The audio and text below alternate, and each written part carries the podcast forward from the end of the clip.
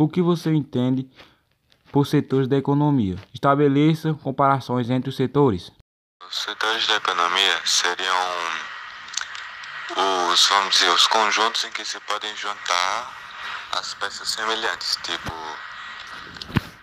tem muita produção que tipo usa só matéria-prima. Aí junta esse conjunto, tipo tudo que utiliza só matéria-prima no seu estado bruto para ser um setor da economia. E tipo, eles são extremamente interligados, porque vamos pegar um exemplo, tipo, um homem, ele vai lá, ele tem uma plantação dele em que ele vende frutas.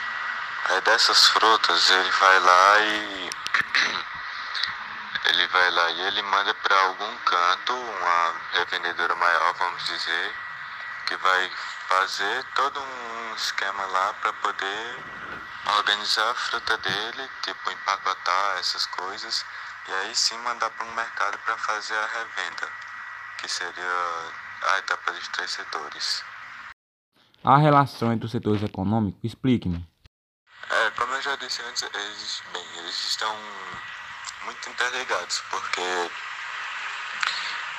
vamos supor agora com outro exemplo, tipo o automobilístico, que é um exemplo muito bem, muito bom para poder explicar totalmente como é esse sistema de setores da economia, etc.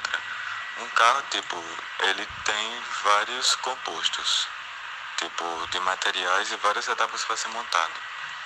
Aí disso daí a gente consegue ter, tipo, uma parte lá que a gente pega o minério para poder moldar a estrutura do carro, o esqueleto dele.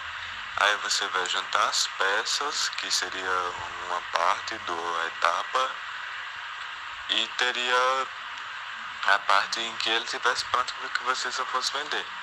O que era praticamente todos os setores da economia. E tem outros setores também que seriam outras partes, menos citáveis, que seria o quarto setor e o quinto setor. Falar sobre as principais economias mundial e em quais setores se destacam. Bom, as principais economias, elas seriam uns blocos que tem, que ele tem várias denominações, tem até o G8 que são as principais, que seriam os oito países com as melhores economias, em que estaria no topo a China, que está caminhando muito bem para isso, teria os Estados Unidos também, Alemanha, França, países principalmente do centro europeu e um pouco e dois do, do da Ásia, que seria a Rússia, que é um pouco mais ocidental, e teria também os Estados Unidos. E bem, o principal setor de destaque deles seria o setor de serviços, que seria o terceiro setor, que movimenta grande parte e que o, é o que denomina geralmente se um país está progredindo muito economicamente ou não. Porque se tem muitas pessoas que trabalham no primeiro setor, isso significa que o país ele ainda está um pouco atrasado. Se tem muitas pessoas trabalhando no setor de serviço, significa que o país está progredindo muito bem e que está tendo muita oportunidade de emprego para todas as pessoas.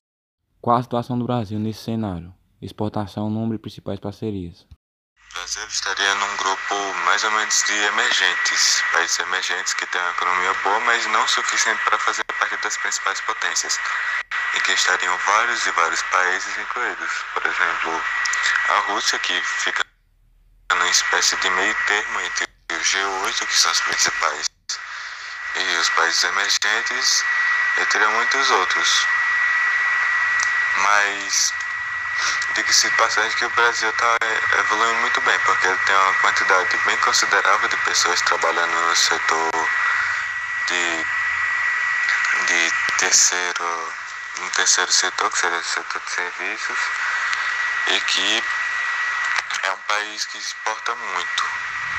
Ele é muito bom em exportar, em sua maioria grãos, tem uma economia muito forte no petróleo, só que no petróleo um pouco mais um pouco menos refinado, que seria um petróleo mais para fazer asfalto, esse tipo de coisa, mais para construção.